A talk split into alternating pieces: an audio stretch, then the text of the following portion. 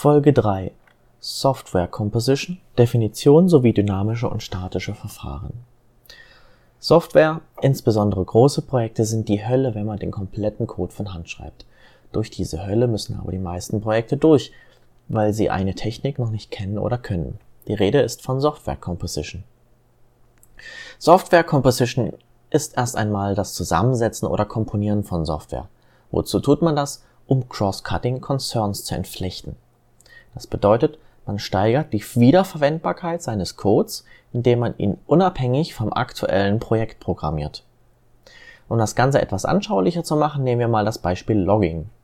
Traditionell programmiert würde man den Logging-Code quer über sein Projekt verteilen. Das macht die bisherigen Funktionen schwerer lesbar, weil überall Log-Aufrufe verstreut sind und das Logging ist nur ein Aspekt. Wenn dann noch Aspekte wie Zugriffsregeln, Persistenz, Transaktionsfähigkeit hinzukommen, behandelt dann nur noch ein kleiner Teil des Codes wirklich die aktuelle Geschäftslogik. Noch schlimmer, lernt man neue Programmierer ins Projekt ein, müssen diese erstmal die Hygieneregeln des Codes kennenlernen. Wie greift man aufs Zugriffsregelsystem zu? Welche Ereignisse muss man loggen? Wie verwendet man das Transaktionssystem? Software Composition versucht jetzt, sich diese überlappenden Aspekte zu entflechten.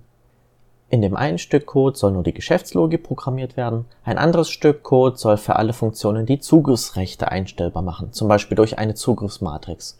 Entflechten heißt hier wirklich physisch auf mehrere Dateien verteilen, damit jemand, der Zugriffscode baut, sich nicht ums Logging kümmern muss zum Beispiel. Doch wie kann man solche Kompositionsverfahren umsetzen?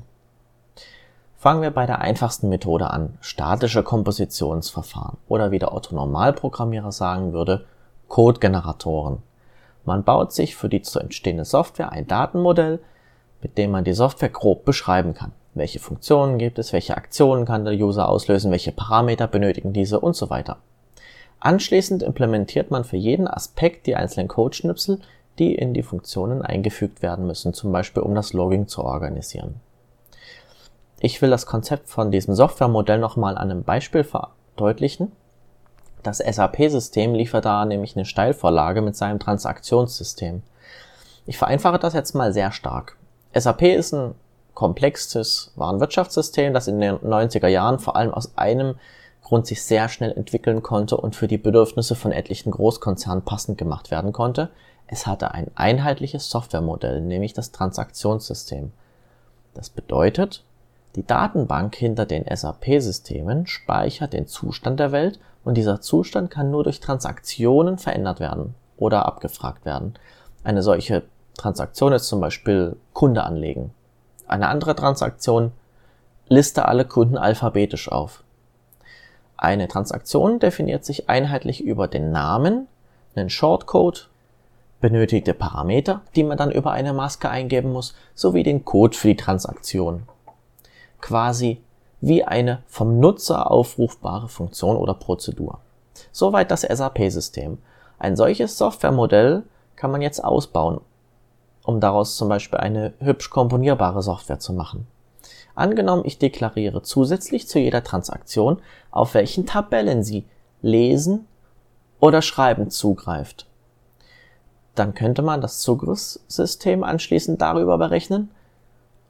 Und zwar welche Transaktionen der Nutzer überhaupt verwenden darf und wofür er die Rechte hat. In Java kann man das zum Beispiel über Annotationen lösen. Aspekte können auch gern miteinander agieren. So muss die Geschäftslogik zum Beispiel den Transaktionssystemen mitteilen, ob die User-Aktion erfolgreich war. Um diese Interaktionen sauber zu entflechten und nicht wieder in dem guten alten Spaghetti-Code zu enden, müssen diese Schnittpunkte im Softwaremodell abgebildet werden. Während das SAP-Transaktionssystem also ein recht einfaches Modell hat, Transaktionsname, Parameter und einen dicken fetten Codeblock für die Implementierung der Transaktion, müssen stark entflochtene Softwareprojekte den Business Code ebenfalls anfangen aufzudröseln. Aktuelle Forschungen in dem Bereich verwenden hier Codeparser, die den Hauptbusiness Code in einem Syntaxbaum parsen und den anderen Aspekten sowie Logging und Zugriffsrechten dann erlauben, den Syntaxbaum des Hauptcodes zu analysieren und an beliebigen Stellen Code hinzuzufügen. Damit haben wir die statischen Verfahren behandelt. Ich fasse nochmal zusammen. Der Programmierer kann seinen Code sauber entkoppelt programmieren und ein Codegenerator setzt den Code anschließend zu einer fertigen Software zusammen. Jetzt zu den dynamischen Verfahren. Die sind etwas komplizierter, aber vielleicht auch nicht.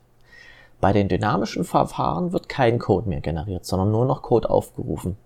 Das passiert über sogenannte Hook-Ketten. Ein Beispiel dafür ist das Node.js Webserver Framework Express.js.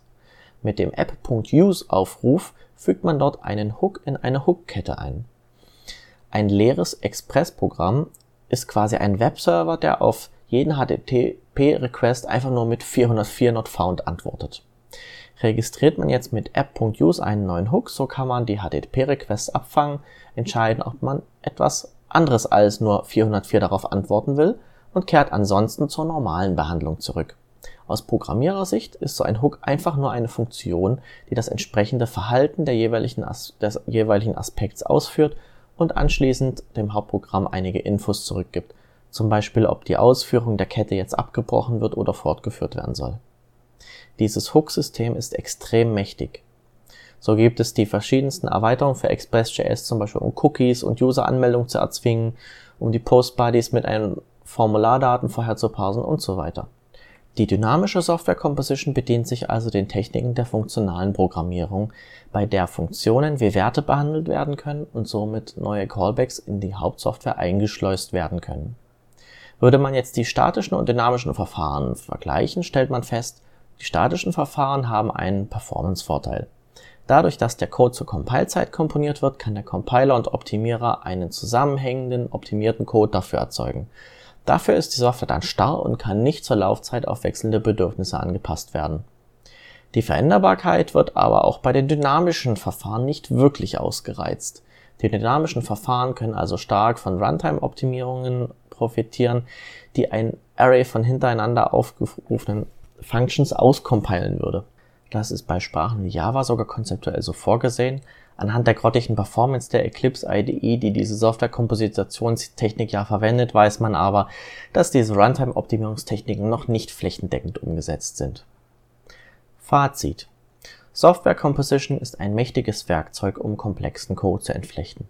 Es ermöglicht, eine komplexe Software im Code einfach zu halten, auch wenn viele Aspekte aufeinander prallen. Wenn du mehr über diese Kompositionstechniken erfahren willst und wie man diese konkret umsetzt, dann abonniere diesen Podcast.